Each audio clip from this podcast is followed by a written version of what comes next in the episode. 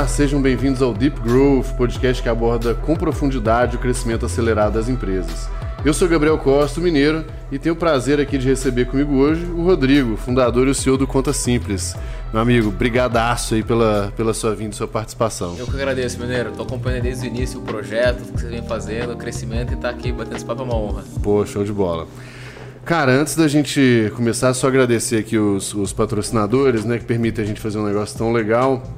É, o primeiro que está com a gente aí desde a primeira temporada, né, o Super Coffee, que ajuda a gente a gravar dia de semana, final de semana, domingo à noite, de manhã. É, cara, tem um apoio super legal para a gente em muitas frentes. É, e acabou de lançar ali publicamente, já tinha lançado um, um, beta antes, mas agora publicamente o plano de assinatura deles, uma série de vantagens, além de você nos preocupar com quando chega o produto, né? Sempre chega bonitinho lá para você. Ainda tem benefício, tem brinde, tem coisa de frete, enfim. Convido vocês lá para conhecerem. O segundo é aqui onde a gente está agora, né? A Swile, que era antiga Vi Benefícios, que é uma experiência, né? É, é um, um, programa de benefícios, né? uma experiência em benefícios corporativos que está presente em mais de 100 mil empresas aqui no Brasil e na França também. Terceiro, né, o nosso o grande apoiador, que é a gente mesmo, na verdade não é um patrocínio, são um aqui mesmo, que é o GLA, né? A gente lançou aí há pouco tempo, um mês, um mês e meio, a nossa plataforma de educação com muito conteúdo lá, aula, curso, comunidade, Gringo Talks, né, que a gente está entrevistando vários gringos aí do espalhado pelo mundo sobre growth. Então, uma forma super barata, democrática, acessível de oferecer muito conteúdo. E, inclusive, também sempre tem aí os extras do, do podcast. Beleza? E, por fim, a Olá Podcasts, que está ajudando a gente também desde a primeira temporada é, para a gente é, distribuir o nosso, nosso podcast por aí. Feitos os agradecimentos, na verdade não, não feitos todos os agradecimentos ainda, tem um agradecimento especial aqui, não só ao Rodrigo, mas ao Conta Simples. Vocês foram daqueles corajosos que apostaram na, na primeira. Assim, a primeira temporada nossa foi só em, em, áudio. E a gente começou em vídeo na segunda e decidiu dar uma chutada de balde lá. E, pô, foi muito, muito importante o apoio de vocês. Inclusive, eu quero deixar claro aqui, olha só, qual câmera? Aquela ali, ó. Que a gente do GLA é cliente lá do Conta Simples. Então a gente, de fato, cara, quer ter perto da gente. São nossos mentorados é, cliente, fornecedor, todo mundo ajuda todo mundo aqui nesse, e, nesse negócio. Isso que eu falo, tudo junto, porque, pô, a gente é parceiro aí do GLA faz tempo, né? Acho que o, a turma ali fez, fez dois anos atrás, um ano e meio atrás. Um ano e meio. É. Foi, uma, é, foi uma das primeiras turmas é, também que passaram. E, e, a gente ficava trocando ideia, você falando, não, pô, vai ser assim, assim e tal. Aí, pô, a galera até hoje usa todos os conceitos lá que foi aprendido. Boa. Aí se for de Vi benefício, a gente também usa Vi lá, então falei, tá todo mundo é junto. É tudo aqui. uma panela, velho, exatamente. O, o, Gustavo da Métricas Boss estava aqui e aí também, também, também, né? Também usamos. Aí a gente falou alguma coisa, falou, não, mas a cafeína também já é cliente nossa, mas eu também uso ele. Então, cara, é, é isso. Nossa, nossa panelinha aqui e aí todo mundo fica rico. A junto. turma que tá assistindo tem que entrar pro meio aí também. Exatamente, vem pra nossa panela aí, galera. É isso aí. Mas, cara, pô, primeiro, né, então, super obrigado pela sua presença. E eu gosto muito de, de, de falar que hoje o podcast é a, é a forma como eu mais aprendo, porque enfim, tem o consumo de conteúdo né, né, que a gente já tem no, no, dia a dia, mas é muito bom pegar e conversar com gente muito boa, com boas histórias, bons erros também. É, e vocês estão fazendo um, um, trabalho muito foda, assim, sinceramente. É, não acho que é um trabalho nada fácil ali o negócio, mas eu acho que estão fazendo um trabalho muito foda. E o mais foda para mim, na verdade, é o tanto e até me dá um pouco nervoso e uma invejinha, assim, o tanto que você é novo e tá é, fazendo um negócio tão, tão foda. E na prática você já, já saiu da faculdade e foi empreendendo, né? Como, só, só pra eu conhecer essa história que eu mesmo conheço por cima. Boa, boa. Todo mundo pergunta, né? Quantos anos eu tenho tal? Eu tenho 26. É, e, e acho que desde que eu entrei na faculdade, acho que minha história empreendedora ela começa antes de de fato querer empreender, né? Eu jogava basquete. Uhum. E eu joguei basquete durante minha adolescência inteira. Então, dos meus 12 aos meus 18 anos ali, eu queria ser jogador. E aí fui morar fora nos Estados Unidos um ano, aí lá meio que mudei de trajetória. Conheci a turma da Endeavor, eu uhum. não tinha nada pra fazer lá nos Estados Unidos e tal. Aí à noite eu ficava sábado à noite olhando os day ones da Endeavor. Uhum. E começava a olhar a história dos empreendedores. Pô, do Shiba, do, do da Luiz Helena, uhum. da Sofia Esteves. E, puta, me identifico. Aí voltei pro Brasil, aí fui fazer faculdade, fiz, fiz faculdade no INSPER. Durante o INSPER eu já me conectei com uma galera que queria empreender também, a gente montou uma entidade lá que era de empreendedorismo. E desde ali eu já tinha meio que claro comigo que em algum momento eu queria empreender. Era, uma hora é, ou outra era por ali. né? Era, era, era tomar risco, abrir um CNPJ e tudo mais. É, quis ter uma, uma oportunidade dentro do mercado de trabalho, então logo no primeiro ano da faculdade eu conheci o André Street, que fundou a Estônia, Estônia, né? né? É, puta, um empreendedor, assim, um dos melhores empreendedores que o, que o Brasil tem. Ele é um pouco discreto, mas para quem conhece sabe que o cara é um- uma máquina. Ele me, me convidou para trabalhar na Stone. A Stone estava em 2014, tinha 30 pessoas, né? E, e ali foi o primeiro aprendizado que eu tive ali no mercado de trabalho, mas dentro de uma empresa que também com esse espírito empreendedor. Aí fui, passei por conselho estratégica e logo depois, assim, eu tava na, tava numa consultoria para me formar, eu falei, puta, mas não é isso que eu quero. Aquela Qual que era? era a integration. A Integration. É, Tem vários amigos que foram é, lá. a gente, puta, eu trabalhei, em algumas empresas grandes, tinha um projeto gigante na Johnson pra, pra, Uhum. pra entrar ali. Já caminho para ser efetivado, para aquela trajetória toda de consultoria que é tudo muito bem desenhado, Uhum. você tem uma estabilidade muito boa, um salário legal saindo da faculdade. Falei, pô, mas não é isso que eu quero. Uhum. Quero empreender. E aí eu tinha um amigo meu que tava querendo montar um negócio junto com a empresa da família dele. Uhum. Falei, pô, acho que aqui é uma oportunidade para eu me arriscar. No final do dia, assim, o que, que eu posso perder com isso? É, um ano, dois anos no mercado de trabalho, mas empreender é, é um MBA constante. Então eu posso ganhar muito mais no longo prazo se eu tivesse a oportunidade agora e depois querer migrar e depois não der certo e voltar para o mercado de trabalho. É, pelo menos eu tentei. Então eu entrei com essa cabeça. E aí eu decidi sair da Integration, eu tava seis meses para me formar para começar esse negócio. E esse negócio deu errado.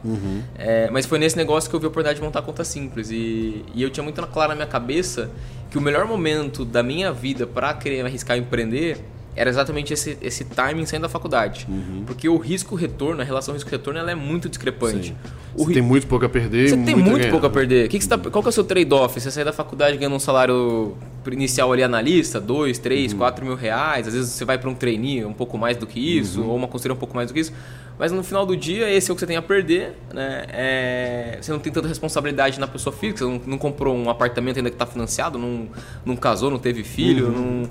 Então você tem muito pouco a perder, né? Você tem muito o seu, o seu trade-off e tem muito a ganhar. Se você empreende um negócio e começa a escalar e dar certo, é muito grande. Perfeito. Eu falei, puta, essa proporção é, é, era totalmente. É, falar, puta, agora é o momento. E eu começava a pensar, puta, se eu começo na consultoria daqui 10 anos, tô com um salário bem interessante, um padrão de vida interessante, um outro momento de vida na vida, na vida pessoal, para eu fazer um, Um downgrade, um downgrade mesmo que temporário. e né? arriscar, o, meu, o meu retorno lá na frente já vai ter que ser muito grande logo de início. Uhum. E eu falei, puta, isso pode ser que me, me, me, me, é, não deixe eu dar- esse passo. Falei, então agora é a hora. Então eu entrei com essa cabeça, muitos amigos meus, puta, trabalhando em fundo de investimento, consultoria e tal, já saindo ganhando uma bolada ali, e eu, e eu ali, gastando o, que eu- o pouco que eu tinha guardado, né? E, mas enfim, pra mim era muito claro. Eu falei, puta, eu vou me dar dois, de, de três a cinco anos, eu vou me dar. Se der errado, eu vou estar com 28 anos. É, e, pô, 28 anos começar uma vida profissional no mercado de trabalho não é nada. Nada ah, muito tarde. Então é isso, e aí fui, né? Então foi mais ou menos esse o, o time ali, o pensamento. Boa. E nessa, nessa jornada aí, an- antes até da gente falar de conta simples, que inclusive nem chamava conta simples, Não né? chamava. Chamava Bank. Era Chamava Bank? Bank, É. É, Eu lembro que a primeira vez que a gente conversou, ainda era Bank, se eu não me engano. Vocês estavam, acho que, com fila, não lembro. É, a gente tava em lista de espera, tava, o produto tava começando a. Tinha acabado de lançar, produto bem embrionário, ainda poucas features. Mas É, bem. eu até lembro exatamente onde foi É. na padaria Pinheiros ali, mas eu não, eu não lembrava o estágio que tava o produto. O que eu, lembra, o que eu lembro. Puta, velho. É que eu falei que, que provavelmente o desafio não era gerar fila. É, Eu lembro disso. Que o desafio foi, cara, eu não acho que vai ter uma treta muito grande, porque é uma dor muito Isso aí. latente do, do mercado. Mas o desafio era daí pra frente, né? Do, de retenção, de uso, engajamento e tal. Acertei, pelo menos? Acertou. Ah, então tá bom. Beleza. É, não, mas, mas é porque é isso. Você vê que. A gente vai falar, é, é um- uma dor realmente dor muito existe. latente, assim, né? Mas um pouquinho antes, eu acho que tem um ponto bem interessante, assim. Esse. é, Esse, esse, esse intervalo entre você, né, tá quase formando, formando, tomar uma decisão, empreender e tal. É, eu não sei você, mas eu já eu falei isso acho que uma ou duas vezes e eu acho um negócio interessante. É, como que foi conviver com os amigos prosperando e você não? Ah, foi difícil, assim, foi... Eu lembro, eu lembro muito bem, eu fui um dia jantar com dois amigões meus, assim, eles estavam trabalhando em fundo de investimento, né, mercado de investimento e tal, investment banking.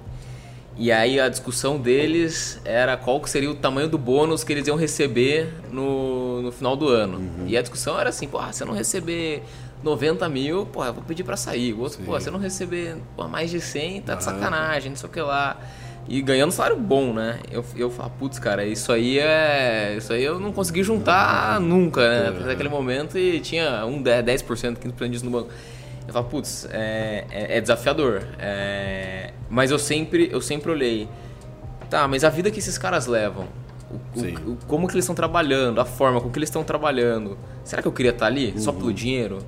É, agora, a vida que eu levo hoje, que pô, tô ralando pra caramba também, e tô tomando muito risco, mas uma vez que esse negócio começa a dar certo, é, será que não é esse padrão, não é esse estilo de vida que eu prefiro? Mais dinâmico, fazer negócio, pô, contratar gente, pô, vender sonho, construir produto e um negócio muito dinâmico do que ficar ali, pô, PowerPoint, planilha, Sim. Excel, modelagem e, e encheção de saco de chefe. Puta, talvez Sim. talvez para mim não vale a pena isso. E, então se eu olhar por essa ótica era o que me confortava, falar, Sim. puta, aqui é o caminho que eu tenho que ir.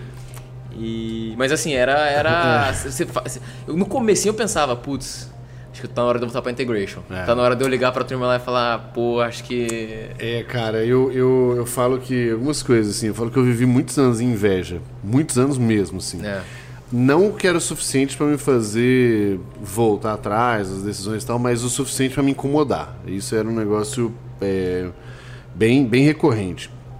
É, e eu torço muito pra você poder esfregar na cara de todos eles que, valeu a pena a sua decisão. Que valeu a é. pena. E isso já começou a acontecer, assim, a galera começou a, a me olhar pô, pedindo conselho, mentoria e pedindo pô, como que você fez, como você faz aquilo. Mas eu lembro até hoje, tá na parede do meu quarto um post-it que eu escrevi assim.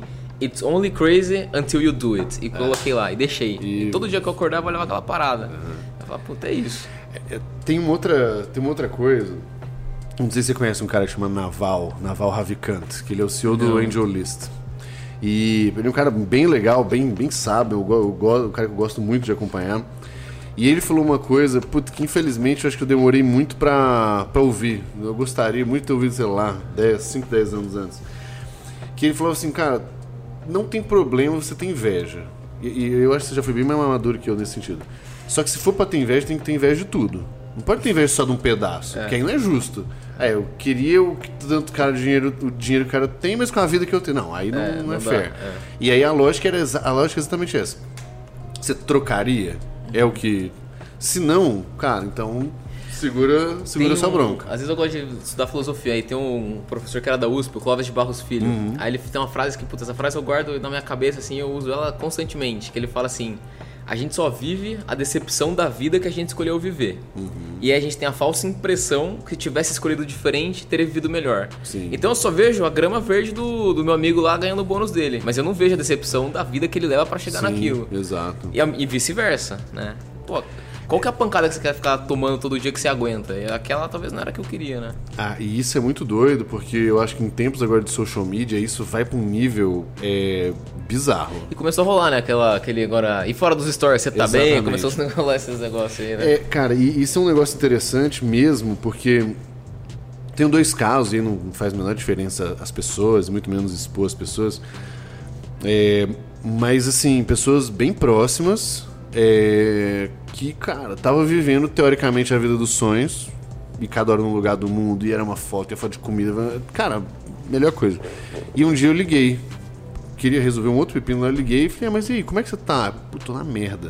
Uhum. Eu falei, é mesmo? Ela, cara, tá foda, porque eu não sei o que, eu tenho que viajar, aí eu faço isso, aí não sei o que, tomo remédio para dormir. Aí eu falei assim, pô, teve. É, vez que tava no aeroporto e eu perdi o voo, porque eu tava tão, tipo assim, é, perdido, né? Perdida no caso, é. né? Tão perdida que eu não sabia. E eu falei, cara, olha que desgraça. Às vezes, quanta gente não tá invejando a, tá a, a, vida ali, que tá mostrando é. e tal. Então isso, isso é um ponto bem, bem, bem de verdade mesmo, assim. Então, é. até para tomar cuidado. É, e outro, eu acho que é uma. Ai, cara.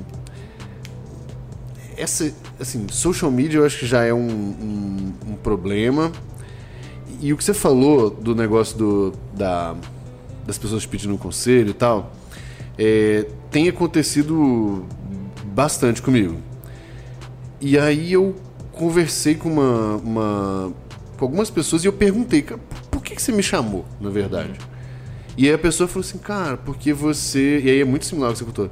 Porra, porque claramente você tá bem sucedido, isso mesmo, sem saber os perrengues, hum. sem saber que tô é. final de semana inteiro gravando, mas beleza. Mas sem saber os perrengues, mas pô, bem sucedido. E principalmente, pô, você lá atrás teve uma coragem que ninguém teve. É. E aí eu fui ver, velho, dos meus amigos, inclusive dos que eu invejava, cara, tá todo mundo miserável, assim. É mesmo? Puto, frustradaço com o trabalho, não sei o que e tal. E, e, uns com mais grana, outros com menos grana e tal, mas. E aí que eu, o que eu descobri, que eu acho que faz muito sentido no seu caso aí também, e aí você, eu falei isso tudo para ver se você concorda, é que assim, o fato de você ter tido a coragem de tomar uma decisão mais difícil antes te permite colher paz por muito mais tempo. E quem eventualmente. E nem tô falando que as pessoas não são corajosas ou estão erradas, mas assim, fizeram escolhas que as eram mais socialmente Seguir adequadas, um fluxo, né? um fluxo e tal. É. E que depois de um tempo aquilo ali não sustenta mais. Véio. Não sustenta. É. E, e, é muito louco, assim, porque é, você vai ver que se isso já acontecendo agora, você vai ver como é, estica, porque daqui a pouco esses seus amigos aí vão começar a ter filho, você também, não sei o quê. E aí, cara, se o cara não mudou até lá, não depois é muito difícil. E aí começa a, a ver uma frustração, né? Eu pensava isso, pô, se eu chegar com 60 anos de idade, olhar para trás e falar assim, putz, me arrependi de alguma coisa, do que que foi? Talvez de não ter arriscado o suficiente quando eu era mais jovem. Eu falo, pô, então agora é a hora. Agora, se eu chegar com 60 anos e falar assim, pô, será que eu vou me arrepender de não ter tentado o trainee da uhum. consultoria tal, da empresa? Não. Agora, se eu será que eu vou me arrepender de tentar montar o meu negócio? Vou. Pô, então é agora, né? Boa. E, e puta, eu sempre tive isso claro comigo e, e eu acho que tem, o que você falou, tem muita gente que às vezes ah, a vida e começa a criar narrativas na cabeça, né? Sim. Ah, não, porque é melhor eu trabalhar cinco anos no mercado e eu ganhar experiência uhum. e aí depois com essa experiência eu vou empreender melhor, tal. Existe, com certeza. Mas. É que não, é essas, não são essas regrinhas Não são essas assim, regras, né? exatamente, exatamente. Eu já eu paro da conclusão já que assim, talvez faculdade nem é mais necessário se você quiser empreender. É, eu, eu sou da conclusão assim, se quiser empreender, começa uma faculdade empreendendo junto. Rapaz, a gente pode ficar duas horas falando só sobre isso. é, depende Por... do curso, né? Não dá pra ter médico sem faculdade, não dá é, pra ter engenheiro sem faculdade. Eu, não, eu concordo. Mas o, o, cara quer empreender e quer fazer uma faculdade. O, meu, o meu, talvez uma das coisas que eu posso me arrepender um pouco é talvez não ter tentado arriscar um pouco mais cedo até. É, que amigos meus já fizeram isso. Mas assim, também tem um negócio que tudo tem o seu tempo, tudo se encaixa na hora que precisa se encaixar, Perfeito. né? E. E, pô, até de como tá assim, assim, tem uns negócios meio místicos que eu conto, falo, pô, a galera tá achando que você é meio bruxo, Rodrigo, porque eu conto, e foram alguns sinais que foram me dando, que eu falei, puta, esse negócio vai dar certo. É, só que foram sinais, assim, que eu, uhum. que eu peguei, que era, era aquele momento, era aquele time. V vamos entrar nisso, acho que é uma boa a gente boa. começar de fato a falar de, de contas simples, assim, porque. É, como que no fim você chegou nesse problema que vocês estão se propondo a resolver? Boa, foi muito por experiência, né? Então, quando eu falei da empresa que eu, que eu montei saindo da faculdade, era uma fintech também. A ideia era montar uma wallet é, de pagamento via QR Code, intermediando maquininha para restaurante corporativo. E essa empresa do, da família do meu amigo era, tinha uma base gigantesca. A gente falou, pô, vamos, vamos escalar ali e dali a gente vai para o mercado. Acontece que a gente nunca escalou e tal. Só que eu era o sócio que tocava a parte financeira. Então eu fui o sócio que foi abrir conta no banco, fui o sócio que fui pedir o cartão de crédito, fui o sócio ah, que tinha boa. que fechar a contabilidade e fazer o balanço no final do mês, Resumindo, conciliar. Foi quem sofreu pra caralho. Sofri pra caramba. Eu falei, puta, não é possível que todo empreendedor, todo passar por isso. Passa né? por isso. E comecei a olhar pro lado e fui trocar ideia, fui conversar e todo mundo com a mesma dor. Eu falei, puta, aqui no Brasil todo mundo tem essa dor, banco, o que aconteceu pra pessoa física na jurídica não uhum. aconteceu Perfeito. E não adianta o quem faz o banco pessoa física fazer uma abertura de conta para jurídica e uhum. falar que vai atender com o mesmo produto. As necessidades são diferentes. Uhum. Então tem um puto espaço. Aí olhei lá fora, puta, Brex bombando. Uhum. A Conto na França bombando. A Tide na Inglaterra bombando. E muitas outras aparecendo. Eu falei, puta, a tese está validada. As empresas já estão em rodadas mega avançadas, tração e tal. E eu olhei pro Brasil, pô, o Brasil é uma das maiores economias do mundo. É, e quem sustenta essa economia, se a gente for olhar o PIB, é, 35% o... é o PME, é o pequeno e médio. Uhum. Falei, caramba, tá tudo encaixado, né? Tem uma puta oportunidade ali. Aí eu falei com o meu. A gente era em três sócios na nossa outra empresa. Quando eu saí, é, o outro sócio falou: Puta, eu também vou sair. E o negócio ficou com o terceiro sócio lá e acabou não, não, até não rolando depois. E esse, esse outro sócio, que era o Fernando, que é o CTO, o CPO da Conta Simples, ele falou: Cara, eu vou com você. Vamos pensar um negócio aí. Falei: Tá, então o que eu tô pensando é isso aqui, ó, cara. Montar um. Primeiro era uma plataforma de cartão, não era nem conta corrente, nada. Uhum. Uma plataforma de cartão. Aí comece... achamos um primeiro parceiro, puta, parceiro horrível, cara. Um negócio horrível. Não dava pra monetizar direito e tal. Mas, cara, com aquele negócio tudo horrível, é, produto ruim, tudo. Cara, nada, nada parece, parecia que funcionava. A gente conseguiu cinco clientes, movimentamos ali alguns, algumas dezenas de milhares de reais. Falei, puta, não é possível. Alguma coisa. Que se, se esse negócio horrível, nesse, nesse nível, tá movimentando esse dinheiro, se fizer um negócio decente, vai ter muito mercado. Então ali foi um, foi um estalo. E no dia que eu falei pro, pro meu antigo sócio, Rafael, que eu tava saindo, no dia o primeiro investidor nosso, que foi o Rodrigo Dantas, uhum. que até foi que apresentou uhum. a gente, né? No dia, eu conheci o Dantas um mês e meio antes disso, e eu não falei mais com ele depois. No dia que eu falei pro Rafa que eu tava saindo, 15 minutos depois o Dantas mandou uma mensagem. Cara, tá podendo falar? Queria falar com você. Falei, cara, me liga aí. aí. Ele, pô, é aquela ideia que você falou, que você pensava em fazer. Uhum. Eu falei, cara, se eu falar pra você que eu acabei de uhum. formalizar minha saída no negócio que eu tô hoje, pra começar a fazer esse outro, você acredita? Eu falei, cara, então vamos bater um papo agora.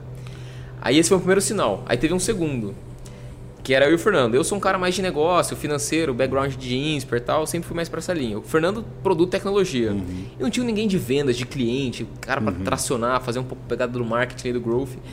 E eu conheci um cara muito bom que né, trabalhei com ele na Estônia, que era o Gotti. Eu falei, puto, o Gotti tá dando sopa. Mandei uma mensagem pro Gotti, Gotti, como você tá, cara? Não sei o quê, uhum. é, queria saber e tal. Falei, cara, Ontem, ele tava na Acreditas. Ontem, Red Vendas Acreditas. Falei, cara, ontem eu pedi pra ser da Acreditas. Não sei o que eu vou fazer ainda. Porra. E você?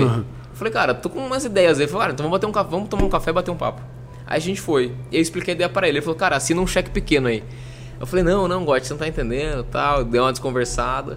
Aí eu falei, cara, senta lá no escritório um dia, me ensina a fazer venda, me ensina esse negócio de Sales Acceleration Formula aí, uhum. esses pincel que você fala tal. Uhum. Aí ele ia lá, começava a palestrar, fazer, mostrar tal. Eu falei, puta, vamos tentar fazer isso com alguns clientes? Ele começou. Aí de repente falou, cara, tem uma cadeira sobrando? Eu falei, tem, pô, você já tá sentada nela. Falei, cara, então a gente formalizou a entrada do GOT. E aí, cara, foram tantos sinais assim que eu falei, cara, não é possível. O negócio tá, tá, tá muito. tá encaixando muito, sabe? O uhum. Dantas falou, puta, você vai montar, o cara investir, o Gotti tá dando sopa ali. Que, cara, você que montou, sabe, tá montando negócio e já vê um monte de empreendedor, você sabe que o, essa parte inicial, tirar esse, esse do zero pro, pro um, né?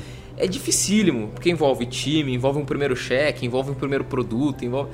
E, e parece que tudo pra gente ali foi meio que tudo que a gente idealizava estava meio que aparecendo, sem a gente fazer muita força. É, é, só, só, um parênteses aí, desculpa te, te Não, mano, Porque eu. Uma vez eu estava conversando com o Eric, né, o CEO lá da RD, uhum.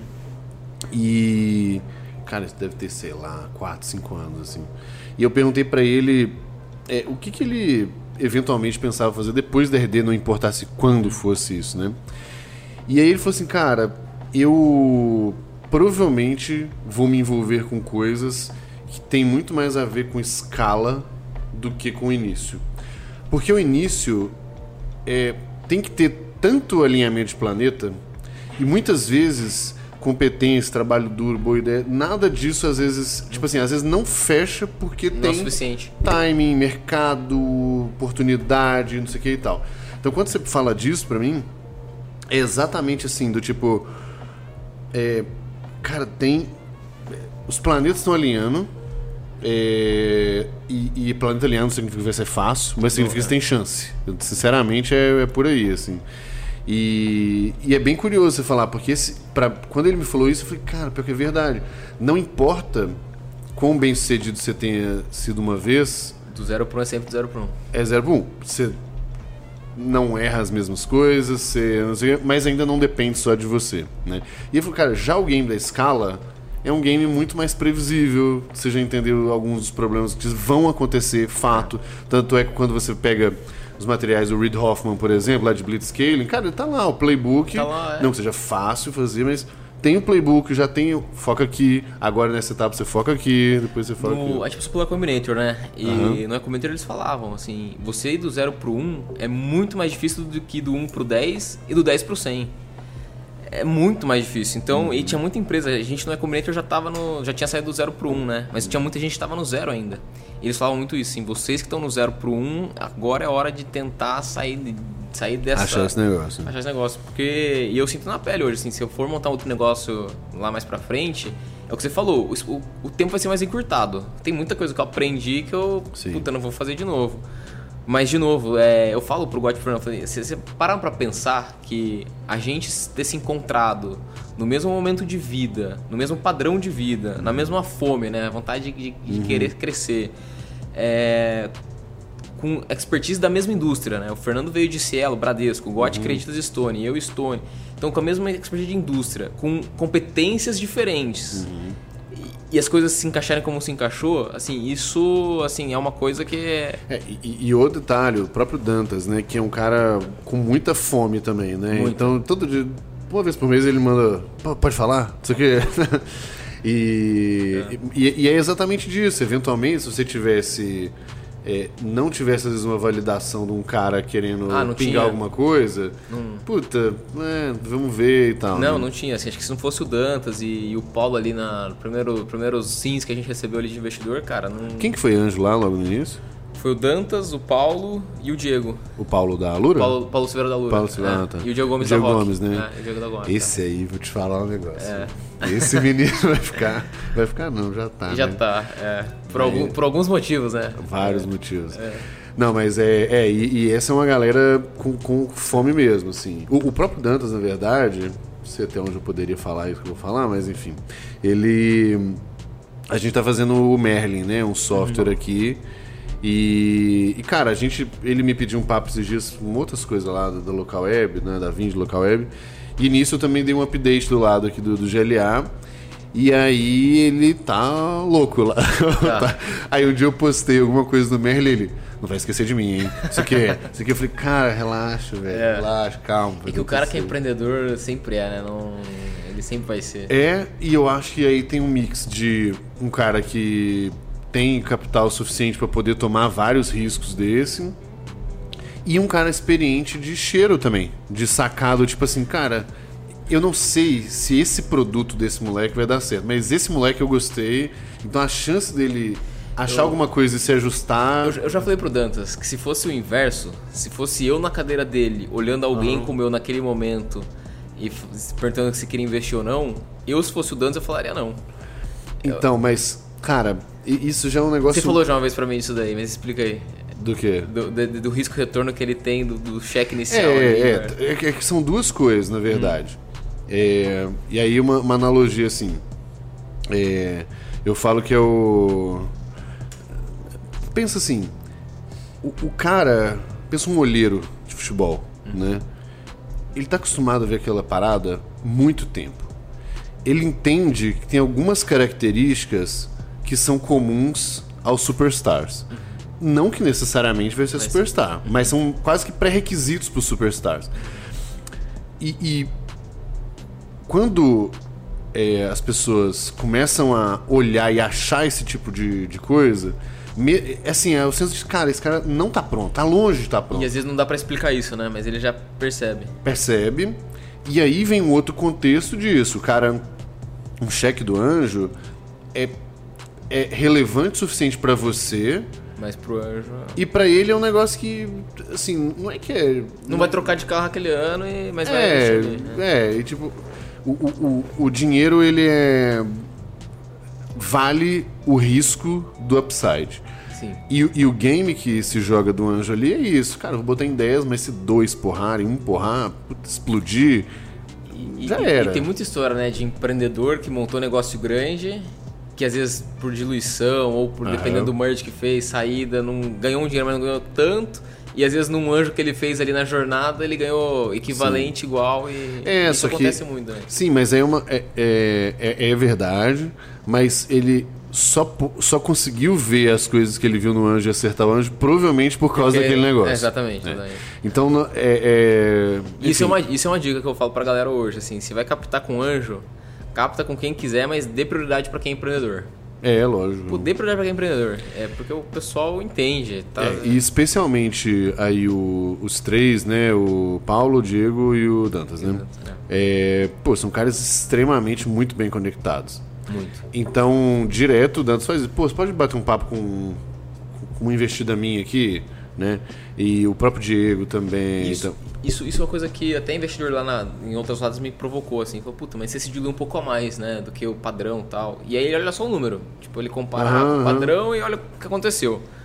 Aí eu falo, pô, mas talvez essa diluição, se eu não tivesse, talvez eu não, tire, não tivesse essa rede de contato toda que eu tenho hoje, uhum. né? Hoje eu preciso falar com alguém, sei lá, do do BTG eu consigo. Uhum. Se falar com alguém do fundo XPTO eu consigo. Uhum. Se falar com alguém, pô, referência de paid marketing, não sei lá, consigo. Exato. Né? É, isso, é, essa rede que, dos anjos que eles têm ali, putz, se não fosse isso eu não teria esse acesso todo. Né? É, lógico. É, e fundo que depois investiu, o próprio Combinator, é, isso foi me dando uma, uma, deixando minhas costas um pouco mais largas para fazer isso, né? Então é, e aí especialmente, eu acho que felizmente em tech a gente não tem tanto esse problema quanto outras coisas. Mas que o fato de ser muito novo também precisa de, tipo assim... Validação. É, ou o mínimo de credibilidade a mais. Pronto, Sim. velho, você hoje já está num ponto que é, a, a, sua idade, inclusive, ela... É, foda-se, tanto faz. Ah, chegou num ponto que tanto faz. É. Muito pelo contrário, na verdade. Acho que até agora ajuda, porque agora já agora é o prodígio. Já, já, come, é. é. já começa a virar aquele negócio, vira o jogo, né? Exato. Mas, pô, também muito não, Mineiro. Muito não. Ué, mas... Eu lembro, na, eu lembro na segunda... Que teve o primeiro cheque dessa turma e teve uma segunda rodada que eu queria fazer, né? O, cheque, o dinheiro tava acabando. A empresa ia quebrar. Teve um, uma pessoa que me ligou e falou assim, cara, fecha a empresa pega o dinheiro dos, dos clientes aí que tá em saldo em conta, liga para eles, fala que você vai devolver e que você, puta, você vai fazer outra coisa. Falei, não, vai fechar. Aí depois eu fiz a conta. Na segunda rodada, a gente teve. Antes do Combinator, a gente teve. A gente falou com 90 é, investidores, uhum. pessoa, anjos e fundos, para tomar 8 sims. Cara, isso num período de dois meses e meio. É, e, assim, foi uma loucura, cara. Foi, foi uma resiliência pura. Ali foi um teste para mim, que era uma coisa que eu percebi quando eu olhava os Day Ones da Endeavor. Só porrada, né? Só a, porrada. a, galera, a galera falava três, duas coisas principais. Cara, você não vai construir nada sozinho, então cerque-se de pessoas excelentes e melhores do que você uhum. e aquela história toda que todo mundo clichêzão, mas que é verdade. Não é clichê à toa, é, né? Não é clichê à toa. E a segunda, todo mundo tinha uma história de perrengue para contar. Uhum. Porra, quase quebrei, porra, tem cheque especial no banco, putz, quebrei e tive que dar um jeito. Uhum. Todo mundo teve uma história dessa, né? E eu, eu sabia que não, não tinha um cara que foi lá naquele Sim. contar a história dele que não passou que por isso. De boa. A hora que eu for empreender, eu tenho que estar com o estômago preparado, casca grossa para aguentar e falar assim, vai chegar um momento e tem que passar por essa quebrar essa barreira. E quando eu tava nesse momento, eu já tava tão preparado mentalmente para assim, puta, eu vou passar por, ah. por cima de qualquer coisa, que olhando para trás agora, eu falo, caraca, foi muito difícil. Foi tipo assim, uhum. é, era, era por pouco isso aqui que a empresa não, não, não ia ter mais. É, mas naque, quando eu estava dentro, não, assim, para mim era muito claro, não tinha outro caminho a não ser dar certo, uhum. a não ser uhum. achar uma saída. E, e eu acho que isso é o isso eu acho que faz a gente também criar uma casca dentro da empresa de eficiência. Uhum. Depois isso até rebate em growth, em estratégia uhum. de aquisição, que a gente pode até falar aqui. Mas, assim, tudo que tudo a gente pensou em ROI, retorno. Assim, uhum. eu contava, eu lembro, eu contava assim, o imposto que a gente pagava, como que isso ia uhum. onerar a caixa, como que a gente tinha que pensar em retorno na operação para que aquela conta fechasse. E isso, para falou dia para mim, é o que faz uma empresa ser bem sucedida, né? Porque uhum. hoje a gente vê muito. Hoje é muito fácil, né? É, você vê um empreendedor ou alguém que já montou um negócio. Você, se fosse montar startup, você vai fazer um puta deck, vai bater na porta de um monte de fundo e vai captar uma bolada de cara. Uma bolada de cara. É, isso vai acontecer com um monte de gente, se, se uhum. quiser fazer hoje no mercado. Só que você captar esse dinheiro todo, aí depois não tem problema, porque ah, começou a acabar, você vai para próxima e pega, vai uhum, pra... uhum. E lá na frente começa a criar uma máquina ineficiente, que não foca em resultado, uhum. não dá retorno. E aí tem um monte de empresa que quebra. É, só que as histórias das empresas que são que dão certo de fato são essas que aprenderam a viver nesse caos. Sim, aprenderam inteligência a... alta. alta né? Exatamente, a viver nessa. Assim, cortar, cortar cada centavo Sim. de custo na unha olhar todo dia. E a gente teve que fazer isso por. Assim, era fazer isso a gente ia morrer, né? Não dava para ser negligente com o pouco dinheiro que a gente tinha em caixa. Então eu olho para trás também tudo isso, assim, esse pouco dinheiro, essa resiliência, essa. Eu nem sei porque a gente entrou nesse papo. Mas, mas, mas falando nisso, cara, assim, e hoje é, um desafio, é o oposto da conta simples, porque hoje a gente tem um capital relevante. É, Tô sabendo. Tá em processo para. O mercado tá muito líquido, tá em processo para entrar mais. É, e aí você começa a criar, assim, você começa a perder um pouco a, a, a mão, sabe? Você Sim. perde isso. E eu, eu falo, a gente nunca pode perder esse espírito. Porque Sim. é isso que fez a gente chegar aqui, né? Perfeito. E se a gente fizer isso numa, a gente fizer numa escala de algumas dezenas, centenas de milhares. Se a gente fizer isso na escala de dezenas, centenas de milhão, Sim. pô, o negócio vai valer bilhão. Não tem, não tem, só não pode perder essa essência do retorno do ROI, do, da, da eficiência, da, do time enxuto, da, pô, espremer o último bagaço da laranja e tirar o que tá dali. É, então eu sempre entrei com essa cabeça e, e, enfim, eu não sei porque a gente entrou nesse papo. Não, mas, mas tudo bem. é mas isso. só uma mensagem, eu, eu, eu, acho que a meta aí, Rodrigo, além do, do bilhão, é esfregar na cara do cara para fechar a empresa. Tem, a gente tem que contar essa história aí pra ele. Na verdade, ele já sabe. Né? Ele, já ele, sabe, ele já ele sabe. sabe. Ele não, não precisa é. esfregar na cara de ninguém. É, não, cara. Mas o que tem gente que me liga, que vem me falar hoje, fala, puta, cara, devia ter investido, e pô, me arrependo de ter falado não. Cara, é, to, toda sabe, vez aparece um. Sabe o que, que me. me eu, eu, tenho uma dessa, não com vocês. É, na verdade, quando você vender essa empresa, ou tiver muito, muito, muito rico aí, eu vou querer um bônus por ter que. Porque eu queria investir mais, você não deixou. Então você falou assim: olha, tudo bem, Mineiro, eu sei que você queria, na época não dá, mas tá, aqui, tá um, aqui um. Tá um pinga-pinga aqui Pô, pra você. Se eu, se eu fizesse com todo mundo, não vai sobrar pra mim, Mineiro. Não, tô nem, não tô nem pra todo mundo, velho. É só pra mim mesmo. É, mas sabe que eu tive uma, uma dessa com o pessoal da Pier, sabe? Da Pier, sim, sim. Então, é, e pô, sinceramente, eu, eu não arrependo hoje, mas. E eles são meus amigos de Unicamp, né? Então de 2006, 2007, 2008 e tal. É, e eu acho que foi uma das grandes lições, assim, para mim. Porque lá, o plano que eu vi, cara, eles puta, me, me chamaram muito no início, mas muito, muito uhum. mesmo. É, e o plano não parava de pé. Era um plano ruim. E era tão ruim que não deu certo o plano e, e eles tiveram que mudar o plano. Só que é isso que eu te falei do negócio, do cheiro que o Dantas tem, que eu não, não tenho, não tive. Não, não tenho. Né? É agora, agora tem, mas. É. Bem, bem, menos, mas eu acho que vem disso, né? Do, do tipo. Porque naquela fase não era sobre aquela ideia. É. Era sobre aqueles empreendedores, uma tese grande de InsurTech que, porra, é indiscutível do potencial de transformação, assim como a de vocês. E eu acho que lá, inclusive, é muito... Eu não sei se maior, mas tem menos concorrente, tem sabe? Menos concorrente. Então, é. bem, bem potencial bem grande. O mar, o mar tá mais azul. Tá mais azul. É. E, e, e lá, e os caras me sacaneiam até hoje, né? É. Porque lá eu não quis, não botei grana. O que me deixa tranquilo também é que naquela época a grana me faria muito mais diferença do que fez quando eu coloquei grana em vocês, que me faz muito menos diferença do que hoje, por Sim. exemplo. Então, é, por isso que eu te falei que a combinação lá, que a gente falou do Dantas, de, do, do cheiro do, do, do, olheiro e com um mix de, de, de mais apetite a risco sem comprometer, sem comprometer. nada, Cara, é muito poderosa essa, é. essa mistura. Um do, só um dos dois não, não para de pé, isso é verdade. E até saiu no, no Neofeed recentemente uma, uma matéria, acho que, acho que até era o Edson da Stella falando, né? Que o Edson passou a Acredita, chamava Bem Que Fácil, e uhum. aí ele contava o porquê. Passou, a OME, o Marcelo Lombardi também tomou um monte de não, né? Agora captou com o SoftBank. É, tem um fundo lá fora, no Vale do Silício, chama Bessemer, BVP. Uhum, uhum. Pô, Bessemer é, os, os caras são os deuses do SaaS. Eles colocaram no site deles o, o antiportfólio. O antiportfólio deles, tá lá. Tem uma, cara, Apple, é, é Twitter. Uhum. É, aí você fala, cara, como que esses caras não investiram? Mas é o que você falou. É que ser profeta do passado é muito fácil. Olha, é, olhar do retrovisor é muito fácil. É, naquele momento, e, e, aconteceu com a gente, cara. Talvez, pô, esses anjos que entraram. Cara, a gente, o modelo que a gente tem hoje, porque a gente tinha na época, é diferente. Lógico. É o que você falou da Peer, é o que aconteceu com a Acreditas. Sim. É aconteceu com um monte de empresa, né? E, e, eu acho que esse é o ponto. É como achar empreendedor que tem a capacidade de navegar em puta mar turbulento e mudar o e rumo do barco e continuar, né? E, e, e, não desistir fácil, o cara ter resiliência. E... Então, eu, eu falei, eu entrevistei o Rigonati na, na segunda temporada, que é que vocês estavam, inclusive. É. E eu perguntei para ele, cara, como que é o antiportfólio de vocês? E como que você vive com isso? Ele falou assim, cara, todos os unicórnios, tirando no Bank, são antiportfólio nosso. eu falei, putz, ele... É que não adianta, velho. Assim, se você escolher sofrer por isso, já era. Já, já era, você não é. vive, na real.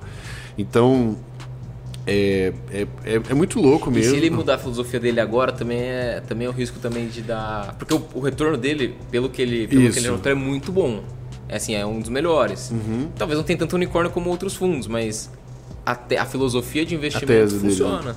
E, e, aí tem muito a ver com que é, depois a gente entrevistou o Bayer da, da, da, da Red Point, agora está na SoftBank, SoftBank né?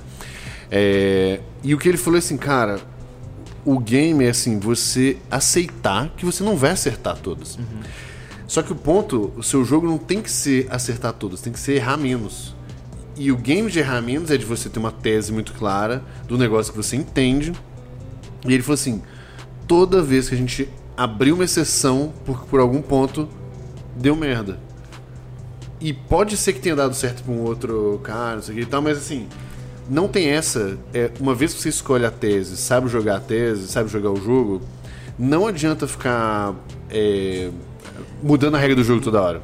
Entendeu? É, e, e, isso eu percebi muito depois que eu fiz fundraising, tomei um monte de não e passei por, por bastante mentoria disso, que o investidor ele não olha, é, ele não olha as hipóteses para confirmar se ele vai investir. Ele olha as variáveis para confirmar que ele não vai investir. É.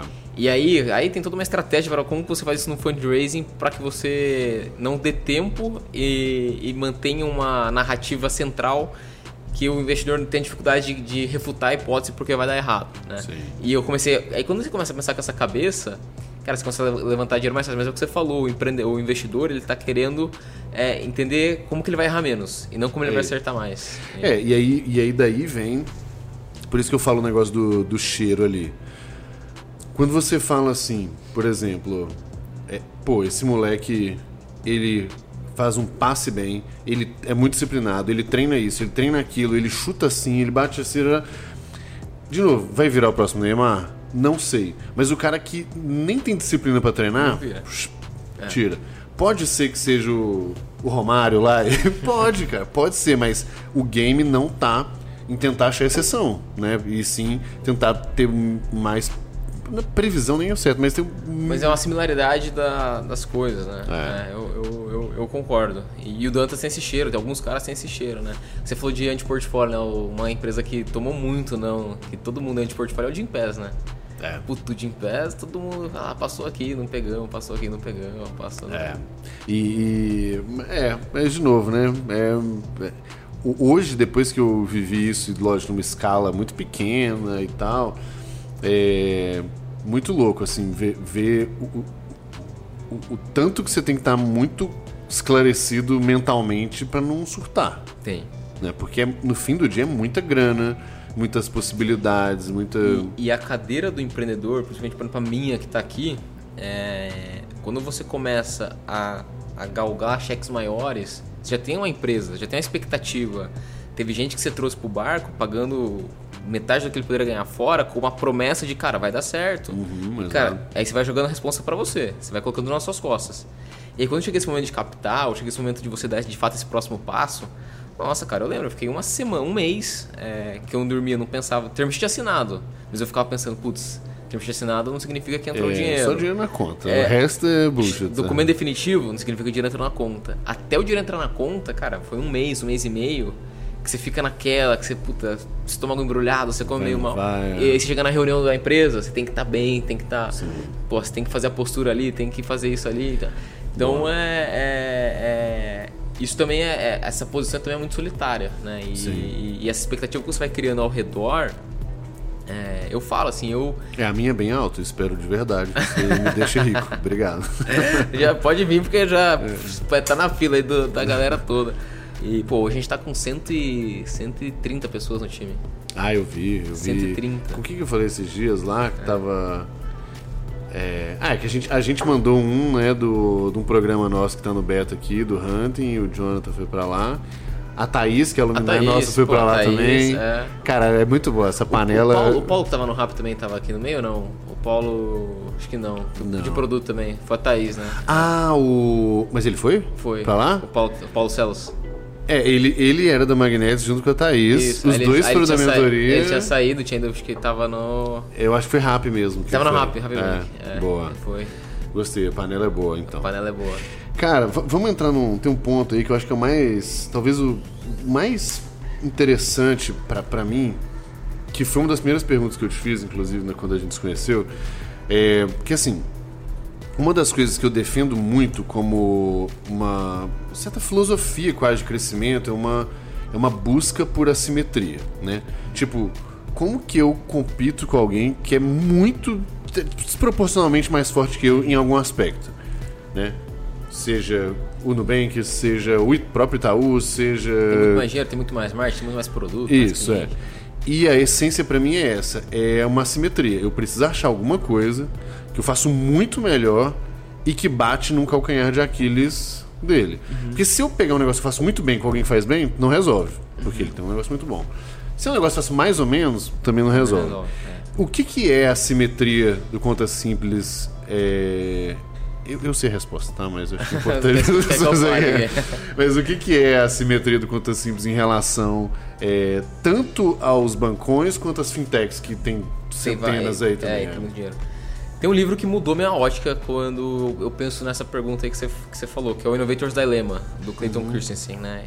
E basicamente ele fala que o, o, o trade-off é, de uma empresa que está lucrando bilhões de dólares, bilhões de reais, para criar um produto específico para uma vertical Uhum. nichada, é muito gigante, é muito grande. Uhum. Então ele nunca vai pegar uma máquina que desse tamanho e focar tudo Sim. num negócio verticalizado, nichado, porque Uhum. não vai dar o retorno que ele precisa. Talvez se ele fizer isso, vai dar um retorno de 100 milhões de dó- reais, quando ele precisa buscar um retorno de 5 bi. Aham. Então ele não faz esse movimento. Então, quando eu entendi isso, eu falei, bancão não vai, não vai atrapalhar.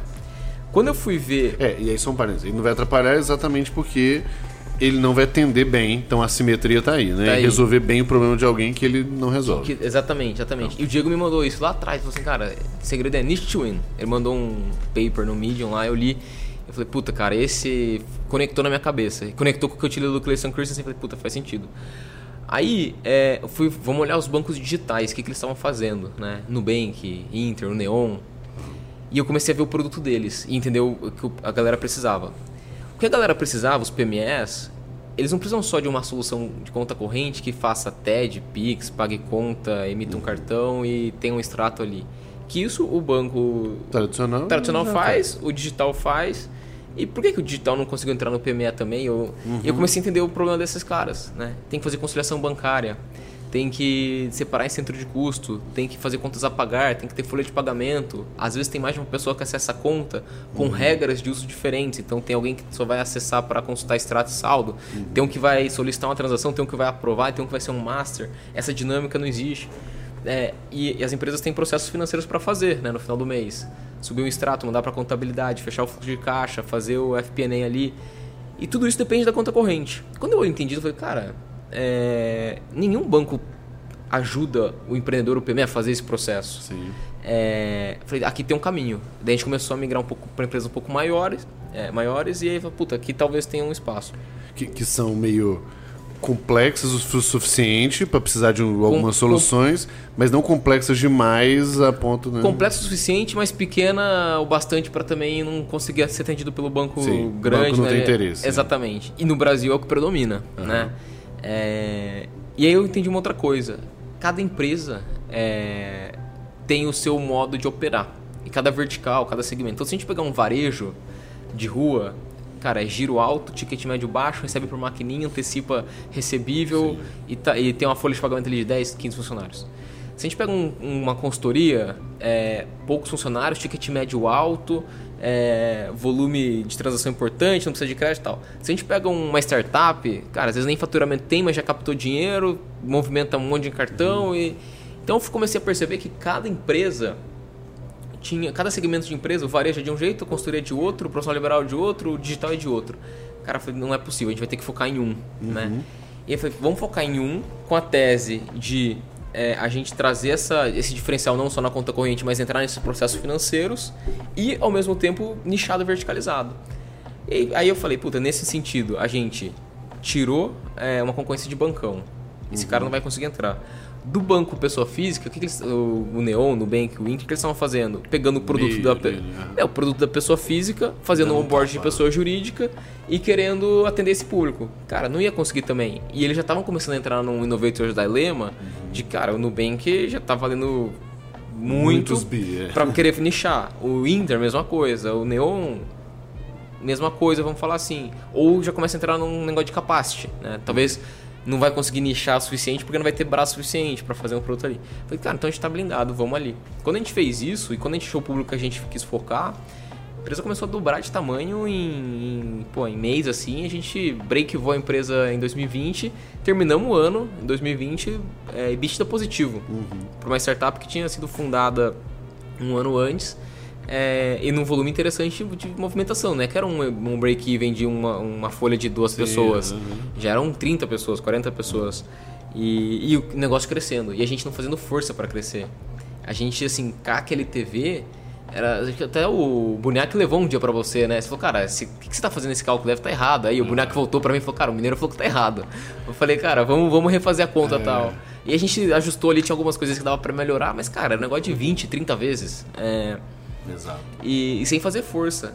Falei, Cara, é, tá aí, continuamos crescendo e tal, e, e aí foi. E, e aí hoje, né, aí começa, é, pô, você começa a se destacar, a galera começa a querer entender o que você faz, aí começa a atrair atenção, e aí... É, aí aí é um ciclo virtuoso mesmo, É. né? Porque de fato você começa a resolver o problema das pessoas, das empresas, das pessoas e, e a coisa. É... Ah, e tem uma coisa que eu te falar, um produto, assim, foi o nosso carro-chefe, é o nosso carro-chefe até hoje, que é a plataforma de cartão, né? Dessa galera que a gente fo- focou e decidiu verticalizar, a gente falou, cara, qual que é a principal dor? E aí a gente fez uma- um posicionamento diferente, por exemplo, do que a maioria faz. Ah, eu vou focar em empresas que faturam até X. Ou vou focar em empresas que, é, sei lá, são MEIs. A gente falou, não vamos focar em ou fatura ou é MEI, vamos focar em comportamento. Qual que, é, que que é o faz... job to be done em Job to de be done. persona. né? Exatamente, job to be done. Qual que era o job to be done? Empresas que têm alto volume de despesas, principalmente em cartão. E aí pode ser um empreendedor digital que está começando, um infoprodutor, pode ser uma startup que acabou de levantar um Series B de centenas de milhão, pode ser um puto e-commerce que está vendendo milhões na internet.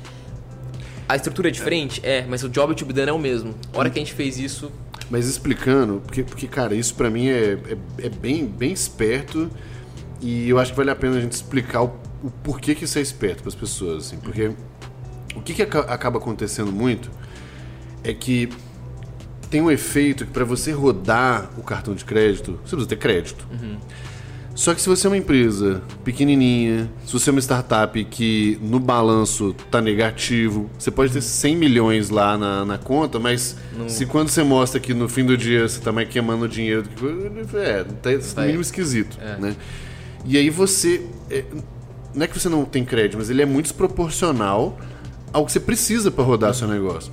Então, por exemplo, você falou de infoprodutor. Cara, a quantidade de infoprodutor que, você sabe muito bem, né? Roda na pessoa física é muito grande. grande. Porque o cara roda 200 mil reais por mês de anúncio, o que para eles não é, um é, big não, é, deal. não é big deal. é. A conta PJ deles, cara, não, não dá um cartão pra ele. é, ou dá um cartãozinho com 10 conto, 20 conto de É. limite. E o cara rodar isso na pessoa física é uma loucura do ponto de vista da receita, né? É, então, o cara não dorme tranquilo. Não dorme tranquilo, vai cair. Porque é isso, o cara vai ter uma receita declarada de, sei lá, o cara ganha 20 mil reais por mês, que seja, mas ele roda 200 no cartão. É. Apita a receita na hora, né? Então, explicando para as pessoas, né, por que, que, por que, que esse é um game inteligente. E assim, esse negócio aqui, apesar dele estar escrito que é um cartão de crédito, na verdade ele É um instrumento de pagamento. Ele é um instrumento de pagamento e o dinheiro tem que estar na conta. Então você não tem o risco de, de default, né? Não de- tem. Não tem risco de default, né? De, de inadimplência e tal. Só que ele passa aonde está escrito, só aceitamos cartão de crédito, né? Que é, por exemplo, o Facebook, Facebook, é, o Google, o Google e tudo mais. Zendesk, o AWS. Então é muito louco como é, é um negócio chega a ser bobo, né? Chega. Chega a ser bobo, mas é um problema muito grande que as empresas grandonas, tradicionais, não vão ter esse problema, porque ele tem o gerente lá, ele vai conversar, ele tem, né? Mais ou menos, Mineiro, porque tem empresa grande já que tá abrindo conta com a gente, né? É, e, a- e a dor é a mesma, porque às vezes essa empresa tem, tem um limite, mas tem um cartão. Isso, não, é que eles ainda têm alguma chance, né? Sim, sim. Ó, o pequeno não tem nenhuma. O pequeno não tem nem chance de conversar. Cara, eu lembro que. Eu não sei se eu falei isso com você na primeira conversa nossa. Quando eu abri empresa, que hoje é o GLA, mas que na época era uma, uma outra coisa, a gente ficou. Cara, 30 dias na fila do Santander. A gente foi lá. Pra, pra abrir a conta. E não abriu. E no fim a gente desistiu. Falou, "Ah, vai a merda. Tipo. Porque era isso, levou uma porrada de documento, uma pasta lá, e aí você ligava. Eu passei isso com a primeira empresa. É, é, então na hora que você contou a história eu lembrei exatamente. E, E se vai umas três vezes na agência. cara, e hoje é inconcebível você pensar num- numa maluquice dessa. E uma coisa que foi engraçada, inclusive, do Conta Simples, teve um outro na PF, na pessoa física que eu fiz também, acho da, da, da XP, aquele XP, cartão do sim. pessoa física lá da XP, é que você não precisa esperar o cartão chegar. Abriu a conta, ela foi aprovada, Você tem um cartão já tem o cartão, pega e usa ali, o né? negócio e tal. Então, cara, pra mim é um tanto de coisa muito boba, mas que ninguém fazer resolve a dor das pessoas. Então, é, é por isso que. é, quando você entende esse game, talvez as pessoas que não, não entendem muito bem estão falando assim: ah, mas qual a diferença de ter cartão de crédito? Cara, é porque se você tem uma, pessoa, uma empresa pequena, você não vai ter, ou vai ter um. E, e é isso, O, o né? risco é muito alto e, e- e a mortalidade dessas empresas também é alta, né? Então, e o banco, para ele abrir a conta, ele analisa o crédito. Ele não é, ah, eu vou abrir a conta e, e, e o crédito talvez eu dê. Ele já tem um processo para ele avaliar o crédito, o seguro, o financiamento, o, a pessoa física e olhar tudo. É, pô, é alguma coisa. É por isso que demora 30, 40 dias. No nosso caso, não, a gente não tem risco. É, a gente é um instrumento, no final do dia, a gente é um uma plataforma financeira, né? Que a gente tem serviços de banco ali dentro e outras coisas. E, e, e aí isso acaba trazendo uma flexibilidade muito maior, né? Teve até investidor que já falou, cara, muda o nome só para simples, não é só conta, né? tira o conta, fica só simples, porque você pode ser muito mais. A gente tem essa visão. Mas é um passo de cada vez, né? Também querer fazer tudo no começo, você não faz nada bem feito. Mas é. Faz, tentar fazer tudo uma vez, você cai no mesmo dilema do. Você do, cai no mesmo dilema do dos caras né? lá. é, Que é, não faz e- bem feito uma coisa. E, e essa posição aqui, ela você tem que escutar, peneirar, filtrar, direcionar. É a posição que você, que você, tá, que você tem muita gente opinando, é isso. Mas é o que, é o que você falou, o cartão não tem um risco, não tem um- um- uma análise ali que a gente faz super detalhada. A gente percebeu que eles tinham uma dor de fazer pagamento. Isso, é, o problema não é o crédito, o problema E você é. sabe que eu, eu conversei com o Henrique da Brex, né? É, Eu falei com o Henrique, falei, Henrique, cara, me explica aí uma coisa, que você, o da Brex é crédito. Mas eu falei, cara, se é crédito, é, qual que é o seu default? Falei, cara, meu default aqui, o Inadimplência, uhum. cara, é zero nada, tipo, é zero 10. Falei, cara, então você não ganha dinheiro com crédito? Ele falou, não, cara, eu ganho dinheiro com interchange, transação, Na transação. é, Eu Falei, mas por que você fez? Cara, não, porque só porque a gente podia parcelar e podia dar lá uma milha diferente. Falei, puta, entendi. Então, a própria Brex, né, que todo mundo fala, no final do dia também é um cartão, Sim. é um instrumento de pagamento. E tem até uma entrevista que ele fez no TechCrunch que ele fala isso. Ah, o cartão é só um instrumento. É, e, e aí você vai Que é agregando... uma ótica diferente, né, do, do negócio. É uma ótica diferente, por exemplo, do bancão. O bancão, ele fala... fala Ele quer extorquir no ele crédito. quer, ele né? quer é, onde vai ele passar, puta, onde que eu posso dar GLA, onde que eu posso ganhar 10% de spread financeiro neles? Aí, ah, não tem, ah, então não vai abrir mesmo. É exatamente isso que aconteceu, inclusive. Eles não conseguiram É ganhar nada isso. comigo, não. Cara, pra gente terminar aqui, porra, daria ficar muito mais tempo, né? Mas é, eu, eu acho que. Cara, tem o iCombinator, mas eu não vou perguntar, porque tem um vídeo no canal com o Boniac que Que ele conta. É, que conta como foi participar. Se a gente tivesse mais tempo, eu Foi, perguntar. foi um divisor de águas. É, Resumindo, cara, existe um conta simples Antes- antes, da comunidade e um depois. Acho que Boa. quem quiser saber mais, Tem o vídeo tem lá um no vídeo canal do. Boa. olha lá. É, mas tem uma outra que eu, que eu fiquei mais curioso, até porque essa eu não acompanhei tão de perto. Que foi a mudança de posicionamento e, consequentemente, marca, tudo de vocês. O que que. O, o que e por que que foi feito? O, o que que foi? A gente expandiu a nossa proposta de valor. Então, até aquele momento, a gente era visto como uma conta PJ, uma continha PJ. Só que o nosso produto e o público que a gente atinge, a gente começou a ver que a gente resolvia outras dores, que além da conta PJ. Que a gente resolvia dores da gestão de despesa, a gente resolvia a dor da conciliação, a gente resolvia a dor da separação de centro de custo, da, a- do fluxo de aprovação e a, é, atualização de conta. Cara, então a gente é mais do que uma conta PJ. Só que a gente se posicionava e a galera olhava, pô, mais uma conta PJ, uma conta PJ. E a gente, como produto, sabia que não era. E a outra coisa que foi é que a gente começou a ver que tinha clientes que entravam na conta simples, não querendo usar, por exemplo, todo a, uhum. o TED, Pix e tudo. Ele queria usar, às vezes, dois, três serviços específicos, uhum. né? empresas muito maiores. E é uma empresa que não olhava a conta simples como uma conta corrente, olhava a conta simples como uma plataforma. A gente falou, putz, se a gente continua posicionado como só conta, a gente está aqui, a gente está... Se a gente se posiciona como plataforma que tem uma conta, a gente começa a olhar adjacentes e, e colocar serviço agregado. Então a gente falou de que a gente é, o, é uma plataforma financeira que une conta corrente, cartões corporativos e gestão financeira, principalmente de despesa, de cash out, de saída. Uhum. E, a, e a, nossa visão é cada vez mais evoluir esse, esse produto e agregando serviço. Então a gente vai colocar depois crédito também, vai colocar seguro, vai colocar Perfeito. outros produtos de banco, mas que a gente não se posiciona como uma conta, a gente se posiciona como algo mais modularizado que você atinge e tem aquele negócio, né? Ah, você é o, o primary bank, você é o principal banco das empresas? Para algumas sim, para outras não. E tá tudo bem. E tá tudo bem, não precisa ser. Até porque a empresa grande não usa só um banco, usa dois, três. Uhum. É, agora, se ele quiser, se as empresas quiserem fazer uma gestão financeira do dia a dia adequada, separar centro de custo, facilitar a construção bancária, tem uma, a gente vai chegar lá e vai ser a, a conta para isso. Se ele quiser, talvez, pô, um, um, produto de investimento para deixar um, uma saldo aplicado, não sei o que, talvez a gente não vai ser. Uhum. E tudo bem, né? Então a gente tá ok com isso. Então o fato da gente se posicionar diferente foi muito para criar uma percepção diferente da proposta nossa de valor e também ter um posicionamento para acessar outros mercados. Porque quando a gente olha só continha PJ, por exemplo, a Exame é cliente nossa. Né? Uhum. A Exame não olha a gente como conta PJ. Só que a gente quer atender mais clientes como a Exame. Uhum. Né? A, a Vi é cliente uhum. nossa. A Vi não olha a gente como continha PJ. Uhum. A gente quer ter mais clientes como a Vi. É, Swile, né? Então a gente falou, temos que reposicionar, né? E, e, e, aí a gente começou esse trabalho. Então o produto e os clientes que a gente tinha meio que mostraram o caminho. E lá fora a gente começou a ver, antes de começar essa onda toda de expense management que aconteceu lá fora, a gente começou a ver que o nosso produto era muito similar ao deles. Uhum. E em, termos de proposta de valor. E eles posicionavam diferente. Né? A gente falou, pô, então aqui tá uma saída pra gente ser percebido de forma diferente. Porque hoje, puta, se você entrar em conta PJ, é, vai ter um monte de proposta de valor de conta PJ, mas é mais do mesmo, aquele básico que faz Pix, TED, é, tem um, ali um, um, saldinho aplicado às vezes, uhum. às vezes tem uma maquininha junto, e é isso, e, e, e tem 10 iguais a essa, né? uhum. né? A gente falou, puta, a gente não é isso, a gente é muito mais do que isso. Então a gente tinha que sair, né? A gente tinha que tirar essa. E quando a gente fez esse movimento, puta, foi melhor para cliente, foi melhor para acessar mercado, para time interno entender produto Ainda tem, umas, ainda tem umas batidas de cabeça interna pra gente deixar isso mais claro. Mas foi melhor. E para investidor principalmente. A galera começou a entender o nosso valor de fato, Sim. que era diferente desse resto. É, porque o game, que. E aí eu acho que a própria Stone tá sofrendo um pouco com isso. É, se você se posiciona nessa lógica da conta PJ e vai brigar por isso, o que, que vai acontecer? Comoditiza tudo. Comoditiza. Aí o que, que você faz? Ah, não, não paga pelo Pix, Preço. não paga pelo TED, não paga pelo não sei o quê. Aí o que acontece? Que é a guerra das maquininhas. Né?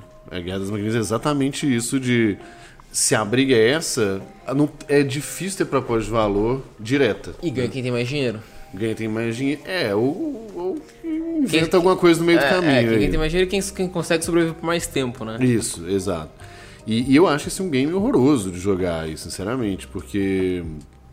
É, sei lá, não é o e que eu mais E o PME, por, por daquelas dores da jornada financeira, da conciliação, do extrato, do, do fluxo de contas a pagar, do fluxo de aprovação, contas a pagar, ele não, ele não tem, ele não quer só o, a, o Pix de graça, o TED de graça. Ele Sim. quer produto para fazer esses processos. Cara, e... e aí aqui não é commodity. E a gente entendeu isso. E, e tem uma outra coisa, que é, eu sinceramente, é, e aí é isso, as empresas que estão se resolvendo ali, não tá nem aí de pagar o Pix, o TED, não sei o quê. Uma coisa é um TED de 30 reais. Uma vez você não tá um extorquindo. Um... É. Uhum. Eu acho que o Pix lá de vocês é R$1,99. 1,99. É. é. Ah, eu tô nem aí, entendeu? Por quê? Porque não vai fazer diferença. Tipo, o problema que você tá resolvendo é muito maior do que. E, e esse preço, Pix. ah, por que você cobra tal? Cara, porque todo mundo tem, tem custo de Pix. Sim, Se uhum. quem que banco que não tá cobrando, ele tá pagando. Sim. É, e aí entra aquela mentalidade lá do início que eu falei.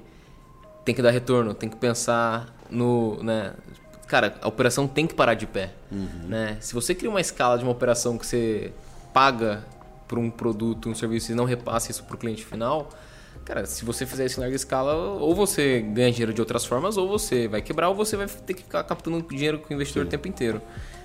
Então a gente começa a entrar nessa lógica, né? Então não é porque, puta, a gente é maldoso e quer cobrar. É porque a gente tem uma cabeça de ser uma empresa eficiente, ponto. É isso. Talvez né? numa escala maior a gente consiga reduzir isso e até eliminar. Estamos caminhando para esse sentido. Mas até lá a gente tem sempre essa cabeça, né? Perfeito. Cara, muito bom papo. Minha última pergunta aqui, como a gente sempre fecha, é a seguinte. Três indicações aí, aí de, de conteúdos, e pode ser gente, livro, artigo, tanto faz, mas três indicações pra galera. E aí pode ser de coisa bem mais pessoal, pode ser relacionada ao empreendedorismo, pode ser. Você já citou duas aqui, mas, mas cita aí, três que você acha que é importante Três que eu galera. acho importante. Pô, já, já citei um então, que é o livro do Clayton Christensen lá, o Innovator's Dilemma, um livro de Aham. 1998, 6, 90 Aham. alguma coisa. É, eu vou falar três livros, que puta, Tá minha- a fonte que eu, que eu mais consumo é livro. Esse é um, The Hard Things About Hard Things, eu acho que esse aí já deve ter saído... Na- no último, o André falou dele, inclusive. Falou? Ah, É. então deixa eu pensar em outro Vai aqui. outro, vai outro. É, tem um cara que é, assim, para empreendedor, resiliência, chama Garra, da Angela Duckworth. Não É, é um, Garra? Garra, é, em inglês esse livro chama Grit. É um livro de um estudo de. que Era um estudo, tem lá, eu lembro de uma passagem que é. Ela, ela pegou e fez qual era o fator de empresas, de pessoas que eram bem-sucedidas Uhum. das que não eram. E ela fazia uma amostra que não era necessariamente as que tinham a melhor nota. Por exemplo, entrava na faculdade da Academia Militar Americana. Uhum. E tinha lá galera com as melhores notas, mas não necessariamente aqueles com as melhores notas eram os que se tornavam os Uhum. principais soldados depois e, e siga- eram os que tinham mais garra. E ela faz um coeficiente de garra lá. Então esse, puta, pra resiliência é fundamental, o Clayton Christensen.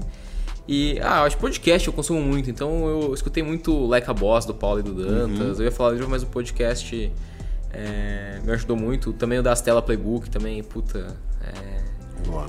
E o Zero ao Topo. Ali, os três ali pra quem, pra quem empreende, pra quem quer fazer. E todos os conteúdos de LA também, né? Pra É quem quer aí, saber de growth, isso aí. e, Tem que tá- tem que tá marketing e outras coisas. Cara, o plano tá divertido. Esse ano já vai sair umas coisas mais legais, no ano que vem eu acho que nós vamos. É, vai, ter até, né? vai ter até espaço físico agora? Vai, Dei spoiler aqui, não podia? Não, já. já. Se, eu não, se eu não dei spoiler ainda, tá, tá valendo. E eu também posso controlar quando esse episódio sai, então posso botar lá no. Boa. Boa, velho. Brigadaço aí pelo, Eu pelo agradeço, nosso papo. Valeu, Valeu, mano. Valeu, galera. Até mais.